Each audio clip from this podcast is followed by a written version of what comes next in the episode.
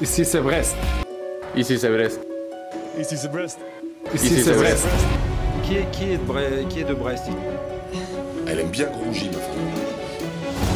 Le doublé de Jérémy Le Doiron Donnez-lui le ballon d'or Balle de but pour Honora La barre rentrante Mais ils sont fous ces Bretons Ils sont fous ces Brestois des grands, des grands connaisseurs qui peuvent se permettre de parler à ma place.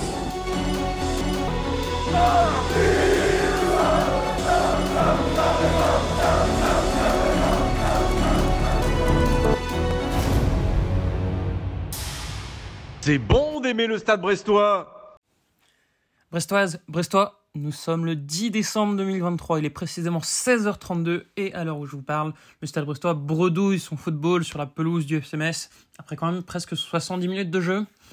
Une performance qui fait quand même suite à un match nul un partout face à Strasbourg ce jeudi, match un peu frustrant dans lequel le Stade Brestois a peut-être paru un peu émoussé. Est-ce que c'est vraiment une baisse de rythme? Du côté de Brestonner, on ne pense pas. Du côté de Brestonner, on, on, est très égocentrique et on pense que le monde du Stade Brestois tourne autour de nous. Donc nécessairement, on pense que c'est tout simplement la malédiction du podcast qui a frappé. Euh, vous le savez, pour ceux qui nous suivent, dès lors qu'on dit des choses positives du Stade Brestois, les résultats disparaissent.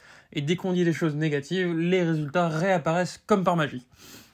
C'est un constat qui finalement est, est, vérifié empiriquement. Vous pouvez remonter, revoir tout ça. Et notre dernier podcast, bah, il remonte juste avant le match de Strasbourg. Donc aujourd'hui, on prend le taureau par les cornes et je suis rejoint par Fanche qui n'aura qu'une seule mission dans ce podcast de très très court. Ce sera de déglinguer le Stade Brestois. De dire que tout va mal, etc. pour s'assurer que nos Tisèvres vont pouvoir finir le match sur les chapeaux de roue. Il reste 20 minutes. 20 minutes pour reprendre le match en main, pour remporter le succès face à Metz. Alors évidemment, ça implique de tenir des propos qui ne sont pas sérieux. Ce que Fanche va dire, et en tout cas je l'espère, n'est pas pensé. Mais voilà, on doit essayer de briser la malédiction, on, tente tout ce qui est possible et on va, penser, on va le tenter directement en allant à, l'essentiel. Donc Fanche, je vais être très clair, très direct. Est-ce que selon toi, vu ce qu'on voit depuis jeudi, le Stade Brestois est condamné à la descente?